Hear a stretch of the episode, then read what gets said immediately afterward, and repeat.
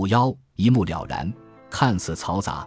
回到我住在布鲁克林的时候，如果你问我理想的工作空间是什么样的，我会描述成一间开放式大跃层，里面有一张工作台和几十辆带滚轮的大型帆布手推车，就是过去用来运送邮件或脏衣服的那种。每辆手推车里堆满不同类型的材料：一辆放电机马达，一辆放乐高积木，一辆放电子器件，一辆放造型酷炫的塑料玩具。总而言之。我理想的工作环境就是把固定不动的垃圾堆装进带轮子的手推车里，这完全符合我当时的工作流程，杂乱无章，自然生长。随着位于沉睡谷的工作室逐渐成型，我意识到，我其实很喜欢其中自然生长的部分。我不希望看到所有工具和材料都码得整整齐齐，而更喜欢它们自然散落在各处，在很难将一切尽收眼底的空间里。我反倒觉得舒心自在，不过我也需要知道每样东西放在哪里。成堆的垃圾不利于我的大脑整合双眼获取的信息，如此一来，我的双手也就不知该伸向哪里了。我将这种情况称为看似嘈杂，那有点像交响乐团正式演奏前的热身准备。音乐还没有成型，但已经能听到悦耳的旋律。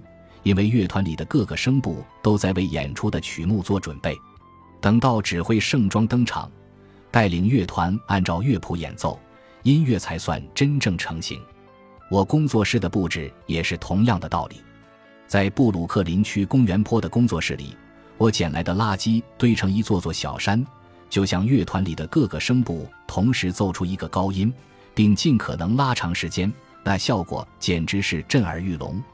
在沉睡谷的工作室，组织逻辑有所改变，开始渐渐体现我喜欢的工作方式。在此之后，这变成了我每间工作室的审美目标。我作为创客的成长经历，决定了工作室的布置和审美理念。我每掌握一项新技能，都会累积不同的工具、胶水、涂料和相关材料。随着我掌握的技能不断增加。工作室里的材料和可供选择的项目也随之增加，请别误会，我一直对自己想做什么有清晰的认识，也有切实具体的制作规划。不过，通往罗马的道路不止一条，达到目的的方式也不止一种。对零部件进行切削、粘合、涂装、抛光、组装的方法有无数种。作为一个喜欢快速搞定的家伙。我只要一拿起碎布头、石膏绷带、钻头、喷瓶和涂料，就会尽快将创意化为现实。更重要的是，我需要所有工具和材料都一目了然，随时摆在自己眼皮底下。这就是为什么我对抽屉又爱又恨。我的看法是：去他的抽屉！抽屉乃物品走向消亡之处。他们通过帮你把东西收起来，让工作室看起来更干净。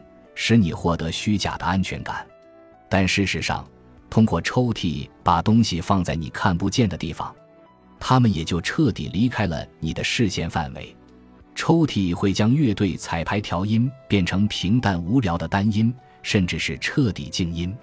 把东西放进抽屉以后，你真能记住它放在哪个里面了吗？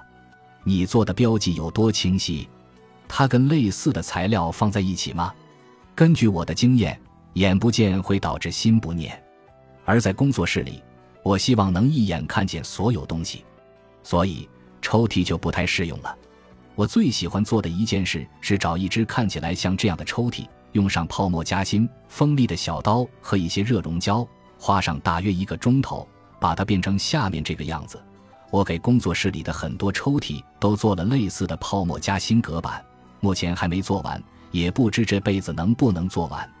这是一个缓慢推进的过程，因为首先我得接受抽屉是有必要的，然后再确定这个抽屉要装什么，接下来才能固定摆放位置。像这样整理抽屉会让我不再记恨它们，能够继续使用它们，因为整理过后我就能迅速轻松地找到东西，比如某件每月只用一次但非它不可的工具。加入隔板还有助于我盘点库存，以免在最需要的时候东西用光了。最重要的是，自制隔板使我更容易看见抽屉该有的东西，进而追踪他们的下落。这就解决了我最重大的问题：总以为弄丢了东西，不得不重复购买。它还有助于我将每种工具中的每一件都充分利用起来。作为一名制造狂人，同一种工具我会收集好几个不同版本。例如，在贴有尺子标签的翻盖收纳箱里，可能有三把不同的直角尺，但放进抽屉以后，我只会用其中最好用的那一把。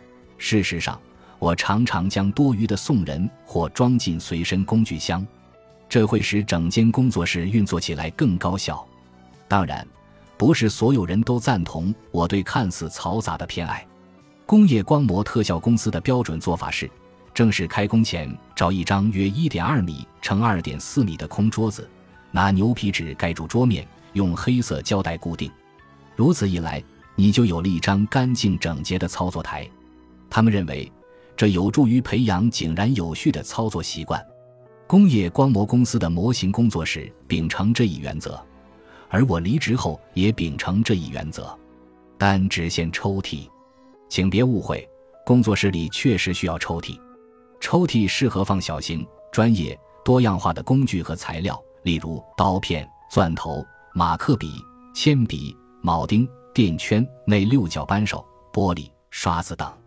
只不过，你不能将抽屉视为理所当然。然后随便往里面乱塞东西，因为如果你是像我一样的人，就不会光是囤东西，同时也希望能找到东西并加以使用。想利用抽屉高效的实现目标，就需要一套收纳体系。起初我打算做得漂漂亮亮的。刚搬进洞窟的时候，我从分类广告网站克雷格列表上。买了一只约一点三米高的经典裂纹款肯尼迪堆叠式工具箱，这是一款机械师专用工具箱，它们极为昂贵，但还是能找到便宜二手货。但说实话，当时价格对我来说并不重要，因为我真正想要的是给工作室添上一个身份标志。我用自己所有的小型手工工具填满了这个庞然大物。把三层堆叠式工具箱和二十多个造型独特的抽屉塞得满满的，每个抽屉都贴了标签，不少抽屉都有隔板，但这没起到任何帮助。工具多到令我眼花缭乱，那些标签，哪怕是用最大号字体，也小到难以阅读。更重要的是，我一个也看不清。我给了肯尼迪工具箱四年时间，证明自己的价值。但最终只证明了它是看似嘈杂的天敌，于是我不得不放弃了它。在原本放它的地方，我做了一个带滚轮、上下五层、约一点五米高的梯式货架，每个梯级上都钻了二十个孔，孔大到足以容纳肯尼迪工具箱里每件工具的手柄。我是真的把储物抽屉翻了个底朝天，把所有工具都掏了出来，每件工具都各安其位。全都在我眼皮底下，便于迅速查找。这可比绞尽脑汁思索它们放在哪个抽屉里要方便多了。我几乎能瞬间够到你想象出的每一种老虎钳、扳手、镊子、抓取工具、尖嘴钳和切削设备。梯式货架功能性极强，可谓最高级别的看似嘈杂。此外，还记得我说过，抽屉乃物品走向消亡之处吗？从肯尼迪工具箱转移到梯式货架的过程中，我找到了很多原以为弄丢了的工具。从那一大堆抽屉里取东西的过程，再次验证了我对抽屉的种种感受。本集播放完毕，感谢您的收听，喜欢请订阅加关注，主页有更多精彩内容。